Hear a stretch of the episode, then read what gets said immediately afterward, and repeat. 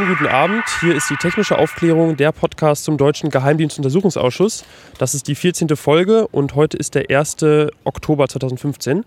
Ähm, wir haben jetzt halb zwölf Uhr nachts, stehen vor dem Paul-Löber-Haus und ähm, gerade ist die öffentliche Sitzung zu Ende gegangen. Äh, aber erstmal stellen wir uns vor. Ich bin Jonas Schönfelder und. Ich bin Felix Betzin. Hallo. Genau. Und ähm, als erstes äh, wollen wir kurz die Zeugen nennen, die heute vernommen wurden. Und zwar war das zum einen die Frau K., das ist ähm, eine BND-Mitarbeiterin und die war früher Leiterin der Hauptstelle für Befragungswesen. Ähm, was das genau ist, kommen wir darauf kommen wir später noch zurück. Und der zweite Zeuge war Herr Mewis, der ist mittlerweile ähm, im Ruhestand, war aber früher im Bundeskanzleramt ähm, Referatsleiter in verschiedenen Referaten. Heute gab es keine Statements der Politiker, zumindest nicht nach dem Ausschuss. Genau, also zu den Pressestatements, es gab ähm, zwei Obleute, die sich am Anfang kurz geäußert hatten, was man heute erwartet, wer die Zeugen sind, aber die haben wir jetzt gerade selber vorgestellt, da gehen wir nachher noch ein bisschen mehr ins Detail.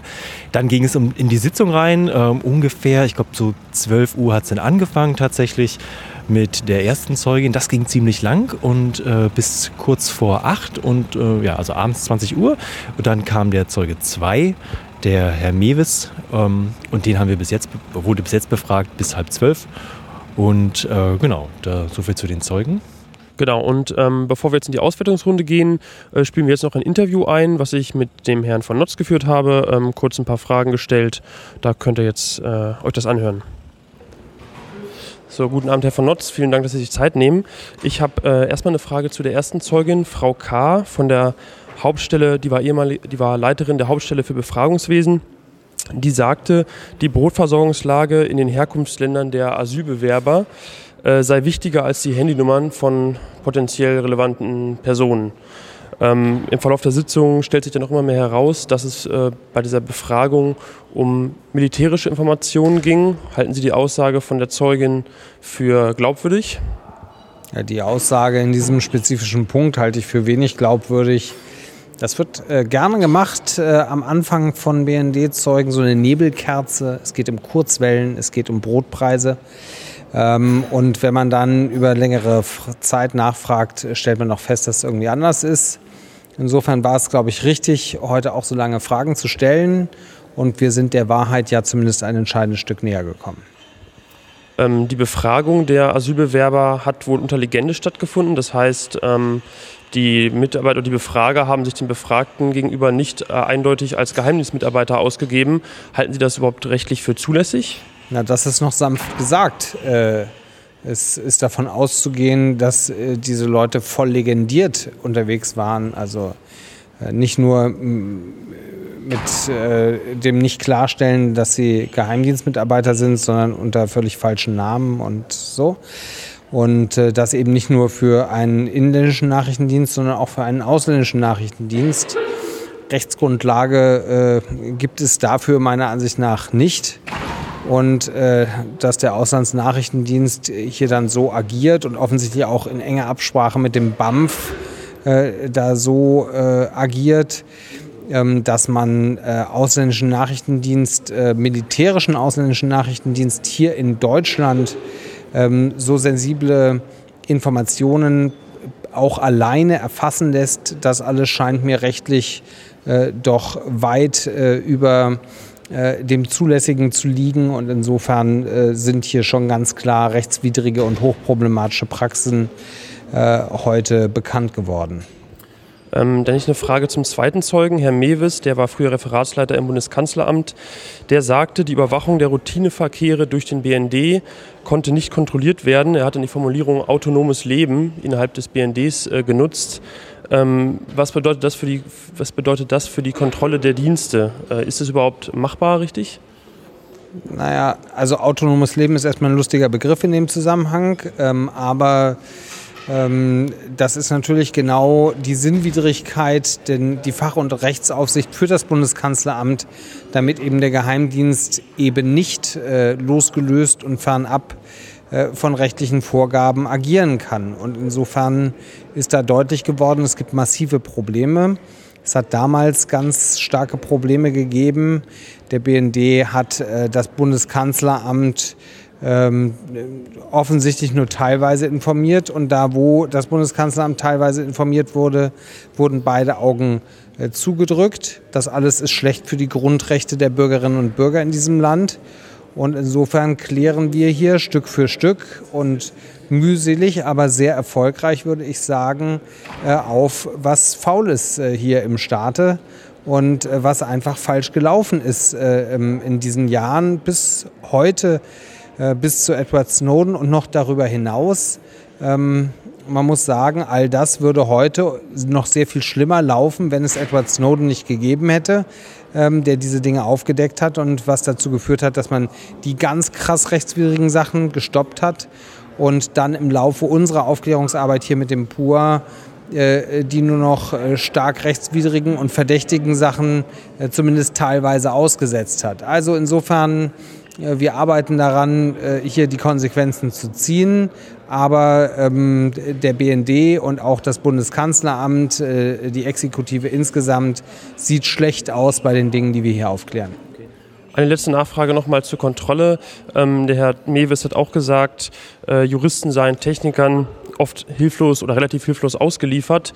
Ähm, wenn man jetzt zum Beispiel sich so ähm, an die Arbeit denkt von einem Kontrollgremium wie dem Parlamentarischen Kontrollgremium, wo ja nur ganz wenige Bundestagsabgeordnete drin sitzen, ähm, wäre es da nicht vielleicht notwendig, dass man da auch technischen Sachverstand äh, drin sitzen hat? Ja, also ich würde es mal so sagen, äh, grundsätzlich ähm, sind diese Kontrollgremien in der Lage, ähm, da vieles zu organisieren, vor allen Dingen auch Sachverstand.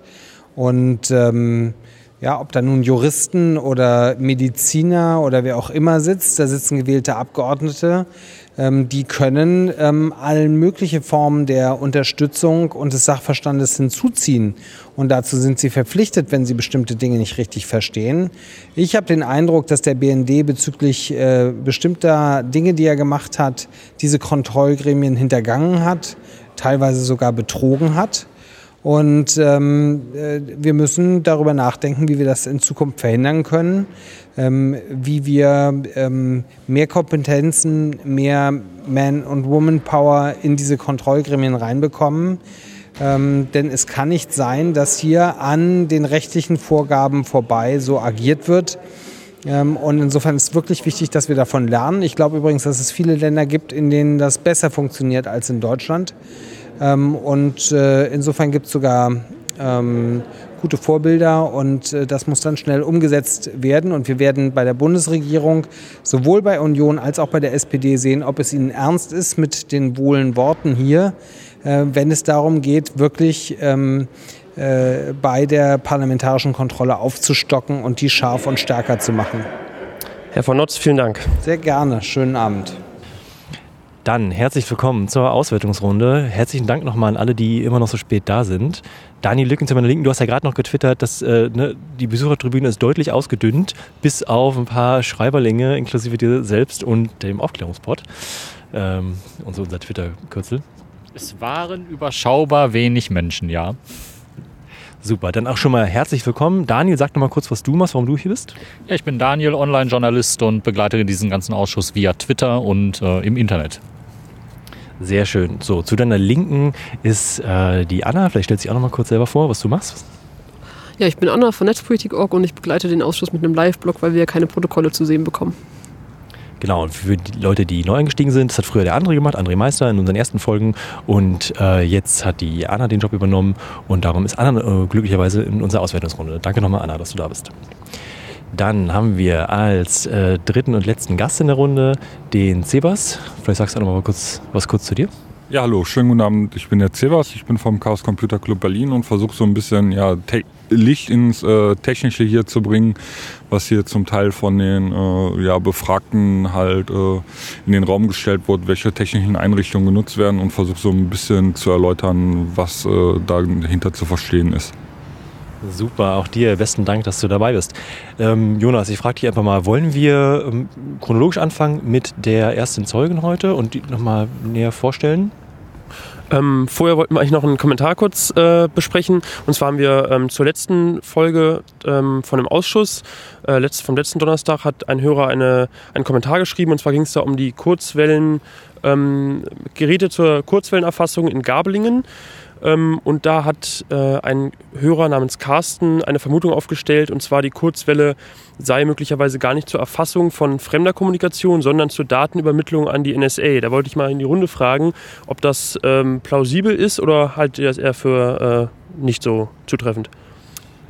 Das ist auch äh, meine Vermutung, die ich hinter dem Ganzen habe. Allerdings äh, fehlen mir da noch ein paar Teile im Puzzle, um ein abschließendes äh, Gesamtbild des, des Ganzen zu bekommen, wozu es eingesetzt wird.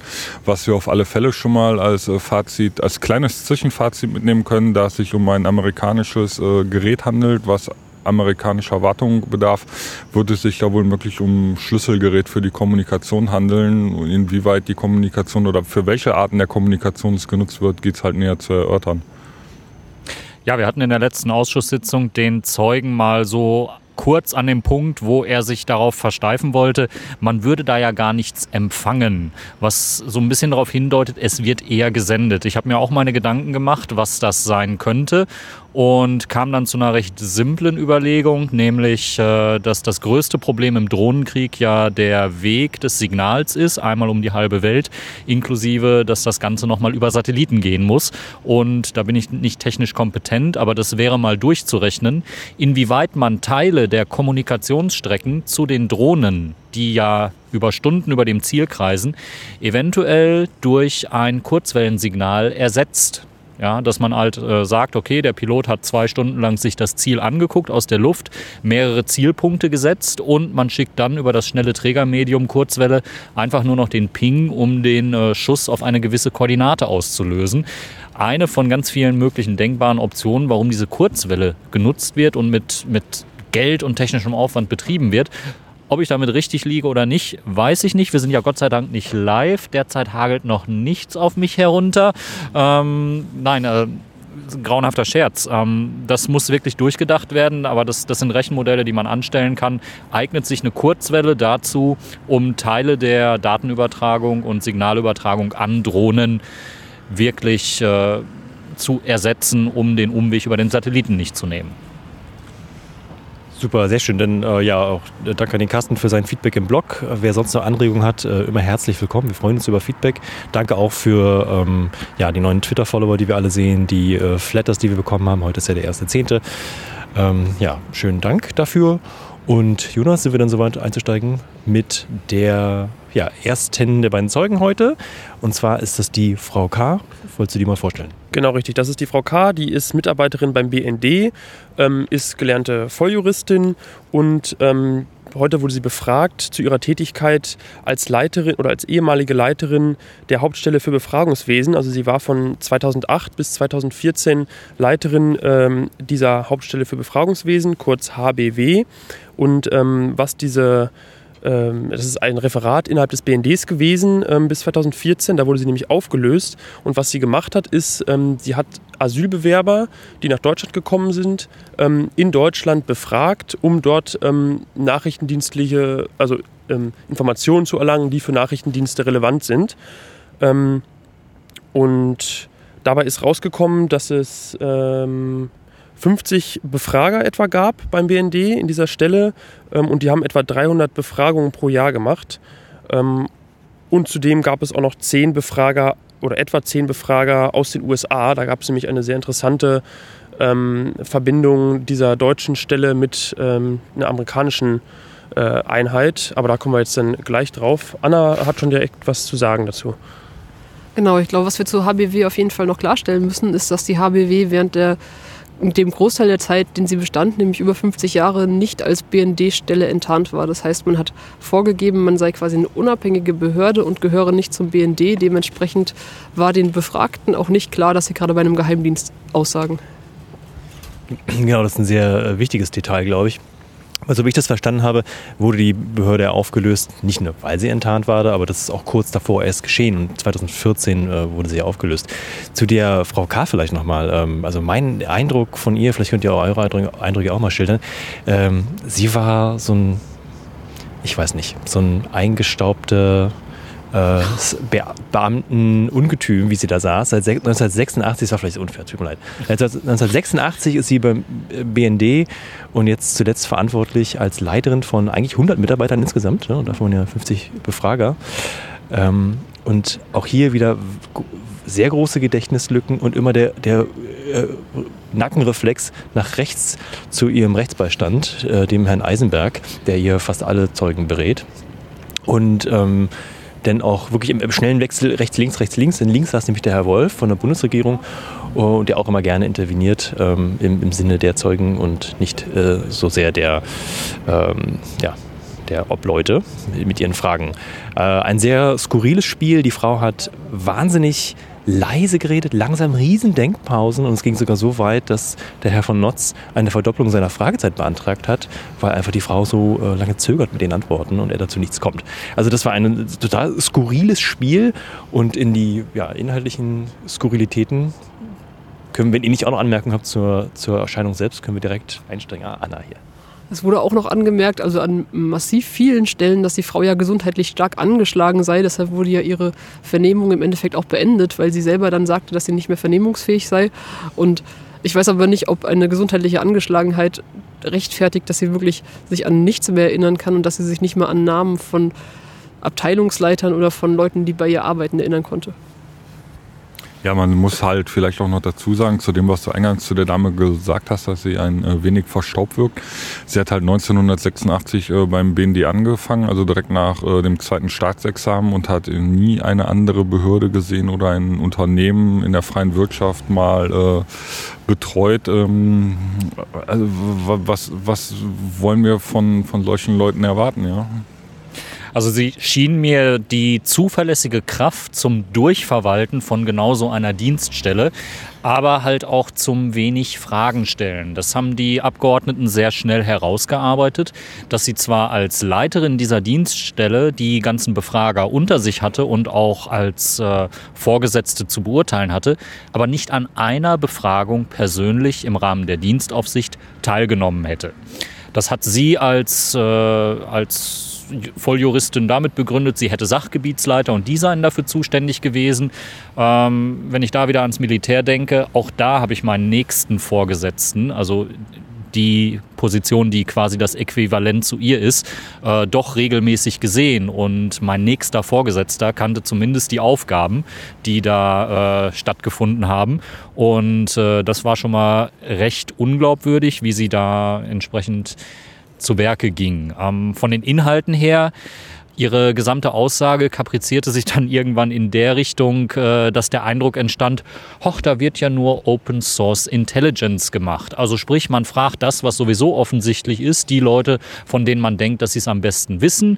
Ähm, es ging da um Brotpreise und um Fleischpreise. Und nach zwei Stunden hin und her lavieren wurde es dann selbst Herrn Sensburg äh, zu blöd und sagte, also jetzt mal ernsthaft, äh, Sie fragen nicht nach E-Mails und Telefonnummern und nach sozialen Kontakten und Netzwerken. Jetzt kriege ich aber Angst, Sie haben doch eigentlich hier die Aufgabe, uns zu schützen. Ähm, also Sensburg musste den Spagat hinkriegen zwischen äh, aufklären wollen und äh, die Dame in irgendeiner Art und Weise ernst nehmen. Und äh, dann aber auch deutlich machen, also da reichte die Aussage bisher nicht für. Was halt auch klar wurde, ist, dass sie überhaupt keine Ahnung hatte, was da überhaupt besprochen wurde. Zumindest konnte sie das nicht glaubhaft nachvollziehen. Zum Beispiel, was, glaube ich, eine große Erkenntnis von heute war, kam es eben auch dazu, dass welche von den zehn Mitarbeitern von ausländischen Nachrichtendiensten auch ähm, Asylbewerber alleine befragt haben. Das heißt, ohne Beisein irgendwelcher BND-Mitarbeiter und dass dann lediglich die Berichte abgeliefert wurden. Und sie hat sich oftmals darauf zurückgerufen, äh, zurückberufen, dass sie eben diesen Berichten einfach vertraut hat. Und sie habe ja keinen Grund zum Zweifeln gehabt, dass da irgendwas dran falsch gewesen sei. Und das Gleiche ist eben auch passiert wenn BND-Mitarbeiter mit den Mitarbeitern ausländischer Nachrichtendienste zusammengearbeitet haben, weil ein Grund für die Kooperation war eben auch, dass sie gesagt hat, dass die US-Mitarbeiter Sprachkenntnisse gehabt hätten, die im deutschen Geheimdienst nicht verfügbar gewesen wären und dann deshalb die Befragungen gemacht wurden. Und hier müssen wir uns die absurde Situation vorstellen, dass ein BND-Mitarbeiter in einem Raum sitzt, wo eine Sprache gesprochen wird, die er überhaupt nicht versteht und dann nachher einfach nur geglaubt wird, dass genau das besprochen wurde, was sich in den Protokollen findet. Und dann gab es noch die Offenbarung, dass irgendwann als BND-Mitarbeiter, die zusammen mit den Mitarbeitern der ausländischen Nachrichtendienste diese Befragungen durchführen, einfach Praktikanten und Büroleiter genommen wurden, weil man offiziell nicht genug eigene Mitarbeiter hatte. Entschuldige, ich möchte dich gerne korrigieren, ja. Gestandene Praktikanten. Ordnung muss sein, ja. Ähm, was mir auch noch einfällt oder was da an dem Punkt auch wichtig ist, ähm, sie sagte dann oder sie wurde gefragt, ab welchem Punkt, ab welchem Zeitpunkt ähm, es sozusagen diese Pflicht gab, dass immer ein BND-Mitarbeiter, ähm, ein Amerikaner begleitet. Und da hat sie gesagt, ja, es gab einen ganz bestimmten Zeitpunkt. Und dann wurde sie natürlich danach gefragt, wann denn dieser Zeitpunkt sei. Und sie, es wurde auch gesagt, es äh, geht doch nur um das Jahr, es muss nicht auf den Tag genau sein. Und dann sagte sie, sie könne sich einfach nicht erinnern. Also etwas, was sehr unglaubwürdig wirkt, dass sie sich sozusagen daran erinnern konnte, dass es einen bestimmten Zeitpunkt gab, ab dem das geändert wurde, aber das nur nicht mehr das Jahr sagen konnte. Genau, sie, sie hat halt erwähnt, dass äh, auch im Vorfeld Befragungen äh, durch die amerikanischen Dienste alleine stattgefunden haben und man dann eine, eine Mitschrift äh, bekommen hatte von den Gesprächen, die stattgefunden haben. Allerdings äh, konnte sie keine Auskunft darüber geben, in welcher Art und Weise und welcher Qualität diese Mitschrift war. Also es ist ja durchaus möglich, dass äh, sensible Informationen äh, durch die Amerikaner im, im, Vorfeld schon gefiltert worden sind und den, den, den deutschen Teilen gar nicht bekannt gemacht worden sind und somit wichtige Informationen im Vorfeld schon gefiltert worden sind und uns vorenthalten worden sind. Ja, und diese amerikanischen Mitarbeiter selbst, äh, die waren auch skurril in diese Hauptstelle für Befragungswesen eingebunden. Also sie sprachen alle Deutsch ähm, sollten angeblich kontrolliert werden, was dann aber auch teilweise ja so gar nicht so möglich war. Da war schon mal total widersinnig, dass die eigentlich arbeitsmäßig gar nicht so ausgelastet schienen, zumindest nicht nach den Zahlen, die die Zeugin angab.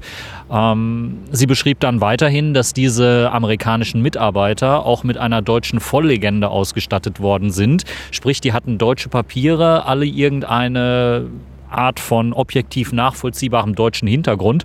Und da hat Konstantin von Notz zu Recht gefragt und da wurde Herr Ackmann vom Innenministerium knallrot, das kann man bei ihm am Kopf immer sehr gut ablesen, ähm, als es darum ging, naja, sie statten da amerikanische Mitarbeiter und Agenten mit deutschen Papieren aus. Da können die dann in deutschen Dienststellen und äh, allen möglichen Einrichtungen mit rumlaufen.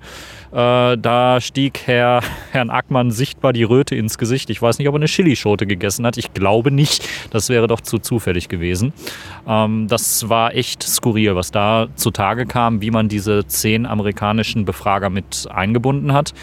Und die Kritik daran, ist deswegen so laut, weil die Befragungsmethoden der Amerikaner, des amerikanischen Militär, äh, Militärgeheimnisses DIA, äh, Militärgeheimdienstes DIA, eben stark in der Kritik standen. Und diese Menschen ähm, unkontrolliert mit Flüchtlingen alleine in Räumen zu lassen, alleine befragen zu lassen. Da kann man im Buch äh, Geheimer Krieg nachlesen von John Götz und äh, wie heißt der zweite Autor vom Spiegel? Ist mir leider wieder entfallen. Ähm, da kann man nachlesen, was sich da abgespielt haben soll und das wollte eben auch die Zeugin äh, nicht bestätigt wissen und ich glaube, sie ist sich da schon sehr bewusst, was da an schlechtem Gewissen angebracht ist und vielleicht erklärt das auch ein bisschen ihren Gesundheitszustand. Und überhaupt nochmal zu den Befragungen von Flüchtlingen. Das hat äh, besonders die Opposition sehr umgetrieben. Ähm, was es wohl damit auf sich hat, wenn eine Behörde, die unter einem Tarnnamen auftritt, der nicht nach BND klingt, komplett dem BND unterstellt ist, diese in eigenem Auftrag in Flüchtlingsunterkünften, das kann auch, können auch mal Cafés gewesen sein, Flüchtlinge befragt. Da wurde denn nachgehakt, ob in, in Aussicht gestellt wurde, bei guter Kooperation einen bestimmten Asylantrag vielleicht äh, frühzeitiger zu genehmigen. Und soweit ich die Dame verstanden habe, das ging ja lange, lange hin und her, hat sie gesagt, ähm, ja, es wurde geholfen, aber nur im positiven Sinne, wo sie, wo sie andeuten wollte, es wurde keiner bestraft, der nicht kooperiert hat. Danach wurde sie aber auch, glaube ich, gar nicht äh, gefragt, bin mir nicht mehr ganz sicher. Jedenfalls hatte sie nicht, hatte sie nicht ausgeschlossen, dass ja, da wurde denn schon mal äh, ein Wort eingelegt, dass dann jemand schneller eingebürgert wurde. Natürlich auch hier, ich glaube, der Frau Renner war dann die schnellste, die gesagt hat, natürlich, das macht ja Sinn, man, wichtige Leute will man ja schnell einbürgern, damit man sie länger befragen kann. Ja. Äh, an dieser Stelle soll man, müssen wir vielleicht auch nochmal erklären, wie überhaupt... Ähm, also was es da für eine Verbindung zum BAMF gab. Also das BAMF, das Bundesamt für Migration und Flüchtlinge, ähm, das ist sozusagen die Organisation in, oder die, die Behörde in Deutschland, wo eben Asylanträge gestellt werden. Und ähm, die, diese BAMF hat wohl ähm, dem, der Hauptstelle für Befragungswesen ähm, schon mal Leute vorausgewählt, die für so eine Befragung ähm, in Frage kommen könnten. Und es äh, kam dann auch in dem Verlauf der Befragung heute heraus, dass ähm, eine BND-Person im BAMF sitzt und das wohl auch heute noch. Also obwohl eigentlich die äh, Hauptstelle für Befragungswesen mittlerweile ja aufgelöst ist, gibt es immer noch eine Person, einen BND-Mitarbeiter, der im BAMF sitzt. Genau. Richtig, richtig. Und da, dort finden äh, ja in, in, in, regelmäßigen Abständen Austausch statt, um halt äh, deutsche Wirtschaftsinteressen auch zu vertreten und genau die Zielpersonen rauszuziehen, die man haben möchte für Gespräche, um halt die Vorsondierung, äh, ja, ich sag mal so zielgerichtet wie möglich durchführen zu können. Was dabei auch noch aufgefallen ist, dass eben der Mitarbeiter des BND, der im BAMF sitzt, nicht allen BAMF-Mitarbeitern als BND-Mitarbeiter kenntlich war. Das heißt, er hat gesagt, das war nur dem Chef und einem weiteren Abteilungsleiter, soweit ich das verstanden habe, zugänglich. Und der Rest der Mitarbeiter wusste das überhaupt nicht. Es war auch wieder ein äh, recht vermessener Umgang äh, mit den Flüchtlingen heute aus diesen ganzen Beschreibungen herauszulesen. Also man scheint äh, Flüchtlinge per se für unaufmerksam und unintelligent zu halten ähm, dass denen nicht auffällt, dass einfach mal zusätzliche Befragungen bei gewissen Flüchtlingen stattfinden und dass denen nicht auffällt, wer in diese zusätzlichen Befragungen reingeht und wer relativ schnell dann mit einem äh, beschiedenen Asylvertra äh, Asylantrag äh, entsprechend äh, rausgeht, eingegliedert wird, wie auch immer. Also dass, dass diese Dynamiken in der Gruppe der Flüchtlinge völlig ignoriert werden, dass die natürlich wissen, okay, da gibt es ein Standardverfahren und im Rahmen des Standardverfahrens wird man hier befragt, da befragt und das dauert eine gewisse Zeit. Und dass denen nicht aufgefallen sein soll mit ihren ähm, Kenntnissen aus Krieg, Vertreibung, Flucht, die sehr sensibel machen und sehr, ähm, sehr aufmerksam für jede Art von Irritation, ähm, dass man, dass die einfach nicht äh, ganz schnell merken, dass diese Hauptstelle für Befragungswesen, die dann Leute rauspickt, ganz andere Interessen hat und dann auch zielgerichtet bedienen können oder eben sich so äußern, dass sie das möglichst schnell und möglichst äh, positiv auch äh, überstehen. Ähm, das schien in den Gedanken, wie sie heute geäußert wurden, überhaupt nicht vorzukommen. Also man muss das gen generell dieses gesamte System äh, hinterfragen. Und Konstantin von Notz hat zu Recht kritisiert, dass eben Befragungen, die unter Legende stattfinden, datenschutzrechtlich total anders zu werten sind als äh, Befragungen, die offen stattfinden. Das heißt also, wo sich der Befragte bewusst ist, hey, ich sitze hier gerade einem Geheimdienst gegenüber. Ähm, es stinkt auch in diesem Bereich wieder absolut zum Himmel. Letztlich, wenn wir darauf zurückgehen, warum die Dame überhaupt eingeladen wurde und befragt zu werden, geht es ja darum, ob Informationen aus diesen Befragungen in Deutschland dazu genutzt wurden, für Drohnenangriffe Ziele zu definieren. Das heißt, auch zu gezielten Tötungen zu führen, was eben auch die Süddeutsche Zeitung berichtet hat. Und da wurde es irgendwann vollkommen absurd, da es ja auch die ganze Zeit um Brotpreise ging, dass sie nicht zugeben wollte, dass quasi militärisch nutzbare Operat also Informationen da rauskommen und sie dann irgendwann versucht hat, sich darauf zurückzuziehen, es gebe ja klar militärische Informationen, aber die seien ja nicht unbedingt nutzbar. Und dann noch erwähnt hat, dass der BND irgendwann zu der Praxis übergegangen ist, zum Beispiel Geokoordinaten, die damals ermittelt wurden, indem zum Beispiel die Geflüchteten auf Ziele gezeigt haben auf Landkarten gezeigt haben, auf Satellitenbilder gezeigt haben, die ihnen vorgelegt wurden, dass die dann auch noch verfälscht wurden. Das heißt, die wurden angeblich verfälscht an Amerikaner gegeben, was die Frage aufwirft, ist es noch nicht viel schlimmer, wenn Amerikaner dann einfach diese Koordinaten benutzen, um auf irgendwelche Ziele zu schießen, die überhaupt nicht relevant sind, sondern im Endeffekt nur das Produkt der Fälschung von Dokumenten. Genau. Also da, ähm, das war dann auch der Zeitpunkt, ab dem sie, glaube ich, gesagt hat, ab, ab dem dann ähm, die Amerikaner nicht mehr alleine äh, die Leute befragen durften. Und da, das äh, legt ja nahe, dass da irgendwie ein Vertrauensbruch stattgefunden haben muss. Da muss also irgendwie irgendwas äh, passiert sein, was dieses äh, Vertrauensverhältnis sozusagen ähm, entscheidend gestört hat. Genau. Und das war eben der Punkt, der überhaupt nicht rauszubekommen war. Sie, ähm, die Parlamentarier haben sich da in diese Nähe reinbewegt. Ich glaube, wir sind auch irgendwann in den Bereich des Jahres 2010 vorgestoßen, wo irgendetwas vorgefallen sein muss, wo die Zeugin dann auch bestätigte, ja, man habe mal äh, gewisse Hinweise geprüft, aber das habe sich alles nicht bestätigt und nicht erhärtet und äh, sie wollte oder sie hat es partout vermieden, es mit einem konkreten Ereignis zu verbinden. Klar hätte sie jetzt gesagt, es war der Drohnenbeschuss am, um, Inland sowieso, dann hätte es natürlich sofort eine Klagemöglichkeit der jeweiligen Opfer gegeben. Ähm, an dieser Stelle nochmal ein kleiner Service-Einschub für die NSA wenn Freunde euch solche Daten liefern, solltet ihr diese Daten bitte überhaupt nicht nutzen. Das wisst ihr halt selbst, aber ich wollte es nur noch mal klarstellen. Ähm, sch schlimmer als mit, mit echten Militärkoordinaten oder mit echten Koordinaten Militärschläge durchzuführen, ist Militärschläge auf falsche Koordinaten durchzuführen. Ja, ähm, da kann man sich auch schon mal fragen, äh, wie Friendly Fire auf äh, Truppen im Ausland äh, mal eben schnell zustande kommt. Sie hat es absolut vermieden, irgendeinen konkreten Fall zu nennen und es muss das war bei allen der Eindruck, ein konkretes Ereignis gegeben haben, was zum Umdenken geführt hat und weswegen man dann gesagt hat, wir müssen mehr kontrollieren und können gewisse Dinge nicht mehr weitergeben.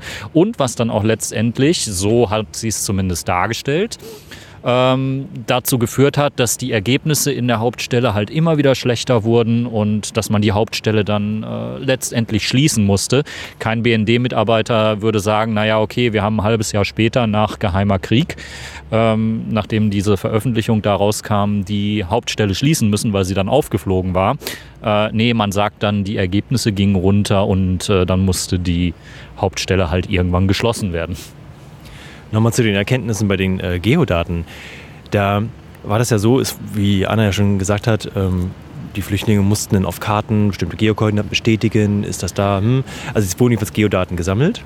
Ähm, und man hatte, wie auch gerade schon angedeutet, an einem ganz bestimmten Zeitpunkt gesagt, jetzt nicht mehr. Also jetzt, jetzt nehmen wir die Daten und geben sie nicht mehr einfach so eins zu eins an die Amis, wir verfälschen das vorher.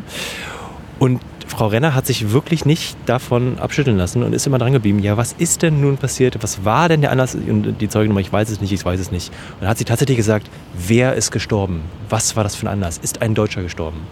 Und das hat mich zumindest sehr beeindruckt, dass sie das so hart angegangen ist. Die Zeugin hat dazu geschwiegen. Man weiß es nicht. Sie kann sich nicht erinnern, aber es gab ein einschneidendes Ereignis. Okay, zwei Punkte habe ich jetzt noch auf der Liste zu dieser Zeugin, bevor wir dann weitergehen. Das eine ist die Rechtsgrundlage. Da wurde auch noch mal öfters von den ähm, Abgeordneten nachgefragt, was es denn für eine Rechtsgrundlage gäbe ähm, aufgrund dieser die Befragungen stattgefunden haben. Da, da gibt es eigentlich gar nicht viel zu sagen. Die Zeugin ist immer sehr ähm, geflüchtet, äh, ausgeflüchtet und hat halt gesagt, ja, das BND-Gesetz und hat dann auch mal das, den Paragraph 8 des BND-Gesetzes genannt, ähm, wo aber dann Christian Fliesek eigentlich widersprochen hat, das wäre ähm, gar nicht passend dafür. Genau, Zebas, was willst du dazu sagen? Ja, genau, sie ist immer wieder mit dem BND-Gesetz äh, aus dem, aus dem äh, Knick gekommen und immer nur mit den Paragraphen 8 und 9. Und als man sie dann näher gefragt hat, was in den Paragraphen 8 und 9 steht, äh, wusste sie das auch nicht, äh, was eigentlich sehr bezeichnend ist, äh, wenn man äh, solch eine lange Zeit äh, Abteilungsleiterin oder Referatsleiterin in, in solch einer Behörde ist, äh, sollte man diese Paragraphen, die einem die Arbeitsgrundlage schaffen, eigentlich aus dem Stand zitieren können ohne groß drüber nachzudenken oder eine, eine Lektüre zu bekommen, wo das Ganze niedergeschrieben ist und man sich nochmal, ja, ich sag mal, die Wörter äh, im Kopf zergehen lassen kann. Das war heute bei ihr sehr häufig von, vonnöten, wenn sie mit dem Punkt BND-Gesetz äh, antwortete. Genau, zumal sie ja auch Juristin ist. Richtig, von ja, hat sie ja gelernt. Ja, genau. Sie ist halt äh, Volljuristin und wir haben auch heute bei ihr wieder festgestellt, es ist absolut äh, kein Bewusstsein dafür da, irgendwie äh, die Mitarbeiter zu überwachen und zu kontrollieren in keiner Art und Weise. Äh, mal Einfluss zu nehmen, sondern sich lediglich auf das Verschieben von Akten und der Umsetzung von Anweisungen, die von oben kommen, ohne diese weiter zu hinterfragen, umzusetzen. Das ist aber auch in dem hierarchischen System insgesamt so vorgesehen. Man hat ja die Verantwortlichkeiten nicht umsonst aufgespalten. Und äh, sie in ihrer Position ist eigentlich nur noch diejenige, die überlegt, muss ich bei irgendetwas handeln oder trägt bereits jemand anderes die Verantwortung? Und das scheint sie dann irgendwann mit Aufrücken in den Positionen soweit ähm, von sich geschoben haben zu können, dass eben alle anderen die Verantwortung hatten, nur sie eben nicht die Verantwortung zum Nachfragen. Und es ist eben so, wenn äh, Beamte in gewissen Bereichen aktiv sind und sagen, ich treffe lieber gar keine Entscheidung, als dass ich eine falsche Entscheidung treffe, dann bleiben Missstände halt über Jahre einfach so bestehen und es tut sich da nichts dran. Und äh, gefragt nach ihren äh, Besuchen die sie dann äh, auch beim äh, militärischen Geheimdienst der Amerikaner, der DIA, gemacht hat, ähm, hat sie dann auch irgendwann eingestehen müssen, dass sie ja in genau dieses äh, Kommando äh, wohl gegangen ist, nämlich Afrikom in Stuttgart, was die Drohnenschläge ausführt. Und äh, das scheint aber auch alles nicht sonderlich erhellend oder zu irgendeinem Impuls bei ihr geführt zu haben, dass äh, sie gesagt hätte, hier müssen wir aber was ändern. Das kann ja so gar nicht sein. Genau, das ist auch eigentlich das letzte, der letzte Punkt, den ich jetzt noch äh, Cebas fragen wollte, bevor wir dann vielleicht mal zur nächsten Zeugin kommen. Äh, du hast nämlich gesagt, Cebas, dass ähm, dieses amerikanische Kommandozentrum, nenne ich es jetzt mal, in Stuttgart, ähm, da kannst du was zu sagen. Ja, da muss man äh, die Aussage ein bisschen korrigieren. Das ist halt, gehört halt nicht zur NATO, sondern äh, darunter ist zu fassen äh, Afrikon, Yukon, äh, wie man auch immer äh, umschreiben mag.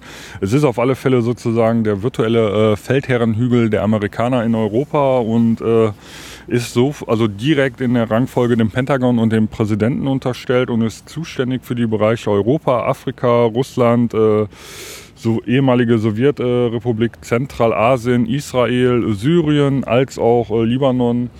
Und die Koordination äh, erfolgt halt äh, von da aus. Und wir haben heute festgestellt, dass, äh, ja, ich sag mal, die zuständige Verantwortliche fürs Befragungswesen dort mit der DEA halt eng zusammengearbeitet hat. DIA, ne? Also, ja, DIA, genau. genau. Defen Defense Intelligence Agency äh, heißt das Ganze sozusagen, dass man dort zum militärischen äh, Abschirmen bzw. militärischen Geheimdienst bei uns. Genau. Es wird kühl. Okay, ähm, dann jetzt noch zweiten Zeuge, äh, zum zweiten Zeugen, den Felix jetzt mal vorstellt. Genau, der zweite Zeuge, wir haben ihn ja relativ äh, kurz gehört, äh, von ähm, ja, 20 Uhr bis ähm, 23 Uhr. Das ist der Herr Joachim Mewes vom früher Bundeskanzleramt, jetzt Pensionär. Äh, der Mann ist, glaube ich, so Anfang Mitte 60, wenn ich das richtig gerechnet habe. Und äh, war seit 1999 äh, im Bundeskanzleramt in verschiedenen Abteilungen immer wieder ähm, mit dem Bereich der äh, G10-Aufsicht und äh, beschäftigt und auch PKGR, das Parlamentarische Kontrollgremium, und das sei jetzt mal hier außen vor gelassen. Und er wurde deshalb auch verstärkt, bis ja, würde ich sagen, fast ausschließlich zu seiner Fach- und Rechtsaufsicht, denn das war seine Aufgabe, in Zusammenhang mit G10 befragt. Ähm, er wirkte auf mich am Anfang sehr aussagebereit, vielleicht als Pensionär endlich mal wieder äh, ja, äh, geladen werden. Für mich ist die Berufslaufbahn ist eh gelaufen. Äh, ich berichte gerne. Das, ich glaube aber auch für ihn ging die Technik, äh, die Taktik auch nicht ganz auf. Der wurde auch dann äh, gut in die Mangel genommen. Ähm, und das ging halt so weit, dass er mehrfach bestätigt hat, dass eine, und das hatten wir vorher schon gehört, eine geregelte Fach- und Rechtsaufsicht im Bundeskanzleramt in der Abteilung 6 nicht möglich ist gegenüber den Geheimdiensten. Denn Abteilung 6 im Bundeskanzleramt äh, ist zuständig für die Fach- und Rechtsaufsicht aller Geheimdienste in Deutschland. Namentlich für BND, Bundesamt für Verfassungsschutz und den MAD, den Militärischen Abschirmdienst. Ähm, ja, was will man dazu sagen? Habt ihr noch ein? Was ich mehr oder weniger beeindruckend fand, ist, dass er ganz offen nicht zugegeben, also dass er ganz offen zugegeben hat, dass der BND überhaupt nicht ausreichend beaufsichtigt ist, weil er hat auch wirklich so Begriffe benutzt wie der BND ist in so einem, der hat ja ziemlich viel Freiraum. Das ist mehr so ein Nirvana, wo man nicht so richtig reingucken kann. Überhaupt, wir haben ja auch gar kein technisches Verständnis, das uns das ermöglichen würde. Aber anscheinend hat man auch nicht daran gedacht, sich das mal zu holen und das nicht für wichtig genug zu erachtet. Und es wurde immer wieder klar, dass er und wahrscheinlich auch die anderen Menschen im Bundeskanzleramt überhaupt nicht dazu in der Lage sind, die Geheimdienste zu kontrollieren. Sie scheinen aber auch nicht sonderlich traurig darüber zu sein, dass sie es nicht können. Er hat also das Kräfteverhältnis sehr deutlich beschrieben. Er sagte, na ja, im Dienst mit 6000 stehen irgendwie so 30 Kontrolleure gegenüber. Da muss es ja irgendwie Reibungsverluste geben oder so war jedenfalls seine Darstellung. Ähm, ich fand bemerkenswert, dass wir es hier wieder mit einem Politikhasen oder mit einem alten Politikhasen äh, zu tun hatten, der also wirklich erfahren ist. Er erinnerte mich in weiten Teilen seiner Aussage sehr an äh, den Herrn De Witt, den Vorsitzenden der G10-Kommission. Ähm, es klingt immer alles sehr toll und sehr geschliffen, was diese beiden Zeugen gesagt haben und auch sehr überzeugend ähm, fürs Publikum, für die Öffentlichkeit, die da sitzt. Also mich hat er in weiten Teilen seiner Aussage halt auch überzeugt, aber ich habe gesehen, die Parlamentarier waren da deutlich kritischer und irgendwann ging mir auch auf, naja gut, sie haben ja auch ganz viele Akten zu dem Thema gelesen, ganz viele äh, Vorstellung im Kopf entwickelt, wo genau dieser Zeuge hinpasst und was an ihm vorbeigelaufen sein muss und was er wahrgenommen haben muss. Und insofern äh, waren sie da auch in weiten Teilen sehr viel skeptischer, als das Publikum das erstmal sein musste.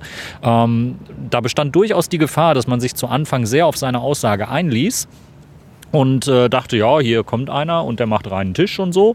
Ähm, aber gegen Ende der Aussage kam er dann doch mit vielen Dingen wirklich in die, in die Enge und auch in die Bredouille, um dann letztendlich äh, auch so ein bisschen raushängen zu lassen äh, ja, okay, äh, ging halt schief und äh, muss sich halt irgendwie gekümmert werden. Aber so wirklich betroffen schien er mir da auch nicht zu sein.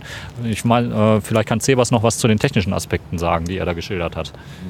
Kann ich keinen Bezug drauf nehmen. Ich würde gerne äh, später noch mal was zu unserem äh, Kollegen John Johannes Eisenberg sagen. Ich hätte sonst noch was zu ähm, dem Zeugen. Der Zeuge wurde heute noch einmal darauf angesprochen, was es denn mit dem Beamtenaustausch auf sich hat, der ja schon mehrfach Thema war, und zwar der regelmäßige Austausch von BND-Mitarbeitern ins Bundeskanzleramt und umgekehrt, wo doch das Kanzleramt die Fachaufsicht und Rechtsaufsicht äh, gegenüber unter anderem des BNDs hat. Und auch hier hat er ganz klar gesagt, es ist anzuzweifeln, dass ein Beamter zu Besuch im Austausch in einer Fachaufsicht sich ernsthaft mit seiner Heimatbehörde anlegt. Das, so hat er das gesagt. So deutlich, nicht ganz Zitat, so deutlich hat er das gesagt. Das fand ich äh, mal wieder sehr beeindruckend. Auch hier wieder vielleicht aus der, das war recht am Anfang aus der Position des äh, Pensionärs heraus, einfach gesagt, na ja, war ja zu erwarten, kann man nicht machen. Ansonsten, äh, skurril war noch, er wurde angesprochen auf die äh, Weltraumtheorie, die haben wir jetzt auch schon hier im Podcast ganz oft gehört. Also die, die Auffassung des BND, dass Daten, die auf deutschem Boden äh, abgefasst werden von Satelliten, ja im Weltraum abgefasst werden und deshalb äh, unter keine nationalen Gesetze fallen. Und er hat gesagt, er hat von dieser Theorie noch nie gehört, nachdem sie ihm erklärt wurde von Herrn Fliesek, musste er sagen, ja, das also habe ich nie gehört, das klingt äh, wahrlich abwegig, das kann ich, mir, das kann ich mir nicht erklären. Und daraufhin musste eigentlich das gesamte Panel äh, lachen, weil die, und Herr Fliesek hat dann gesagt, ja, uns geht es genauso, wir können uns das auch nicht erklären. Überhaupt scheint man im Kanzleramt äh, als kontrollierende Behörde eine andere Sprache zu sprechen als der BND selbst. Das wurde auch wieder bei den Operationsnamen äh, deutlich. Iconal war nicht bekannt, äh, alle Variationen von Iconal waren nicht bekannt, Gloteig war nicht bekannt ähm, und er hat an einer gewissen Stelle dann auch eingestanden, ja, er war auch zuständig, die ähm, die G10-Kommission bzw. das Parlamentarische Kontrollgremium äh, zwischenzeitlich zu äh, bedienen und äh, die Sitzungen mit zu organisieren und da Rede und Antwort zu stehen. Äh, und da sagt er, ja, also Operationen waren für uns nicht relevant. Wir haben uns da eher über Orte unterhalten, wo das Ganze stattfand. Ähm, einer dieser Orte war dann auch der D6 in äh, Frankfurt, wo er gesagt hat, ja, da sind wir dann mit der G10-Kommission hingefahren, äh, haben uns da sagen lassen, was der BND da tut. Und schon da hätte klar sein müssen, äh, dass da ja eine Ausleitung des kompletten Datenverkehrs stattfindet. Ähm, Im Endeffekt haben wir aber eigentlich auch nichts gesehen als viele Kabel und blinkende Lichter. Das war so in, in Bezug auf die äh, Technikkompetenz äh, auch für das G10-Gremium äh, sehr entlarvend.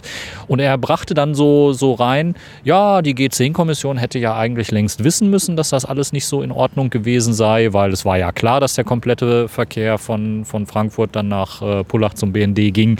Und äh, das war dann so eine, so eine gewisse Spitze in Richtung äh, G10-Kommission, die ja vom Herrn De Witt vertreten worden ist, der wiederum in seiner Aussage eher so Spitzen in Richtung Kanzleramt geschickt hatte. Also das war ein munteres, wir spielen den Ball hin und her, auch wenn ein paar Monate zwischen den Aussagen dazwischen liegen.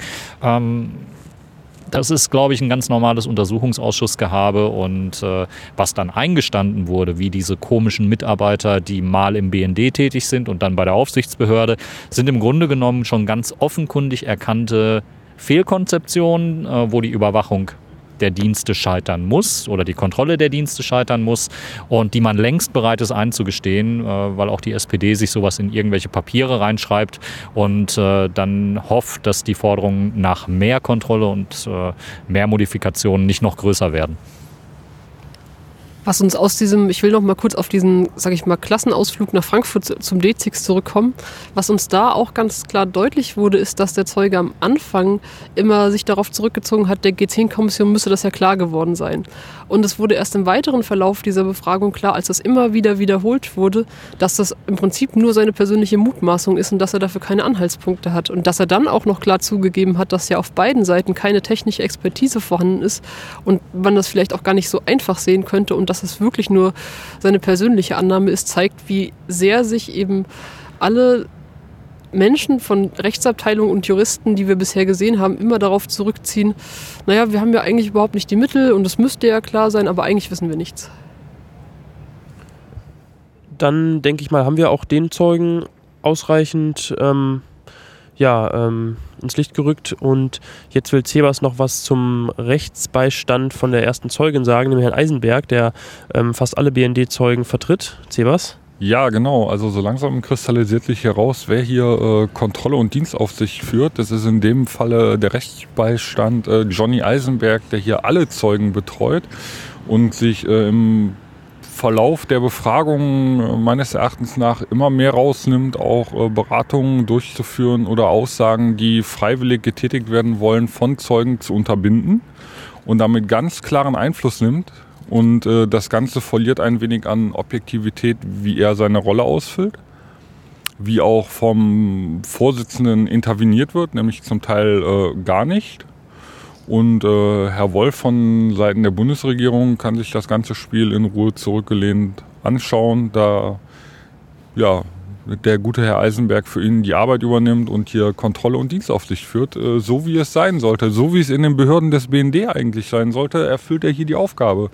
Es ist schön anzusehen, allerdings äh, frage ich mich, inwieweit der Herr Eisenberg noch tragbar bleibt und man nicht darüber nachdenken sollte, ihn auszutauschen, äh, weil mittlerweile eine gewisse Befangenheit einfach da ist. Dann ähm, würde ich sagen, machen wir an dieser Stelle Schluss. Es ist auch schon ordentlich kalt. Alle sind hier schon, ähm, ziehen immer die, mehr die Jacken zu. Ähm, genau, und es ist ja auch schon nach 0 Uhr. Ähm, eine Ankündigung noch. Morgen findet die nächste Ausschusssitzung statt, nämlich um, um 9 Uhr. Ähm, also im Prinzip in, in ein paar Stunden. Um 9 Uhr wird äh, August Hanning befragt. Der war mal BND-Chef, BND-Präsident. Ähm, genau. Ich würde sagen, Felix, wir danken äh, euch hier in der Runde, dass ihr euch Zeit genommen habt. Und wir danken auch unseren Hörern fürs Zuhören. Ja, recht schön Dank. Danke an die Hörer, danke an die, äh, wie ihr wieder mal uns, mit uns steht. Wir müssen uns echt was Neues einfallen lassen. Langsam der Winter kommt, es wird zu kalt. Wir müssen uns eine Decken. geile. Wir brauchen, ey, wir brauchen einen Heizpilz oder was. Boah, das mit dem Podcast. Heizdecken, bitte Heizdecken. Ja, flattert für Heizdecken. ja, genau, das, das wäre schön. Nee, wir müssen mal etwas Neues ausdecken. Aber ja, dann äh, danke an alle. Ähm, ja, wenn euch die Show gefallen hat, äh, teilt, äh, ja, teilt auf Twitter, Facebook. Äh, ihr findet uns überall und bleibt uns treu. Und ja, dann tschüss, bis gleich. Gleich geht's weiter hier. Tschüss. Tschüss. Tschüss, tschüss, tschüss. tschüss.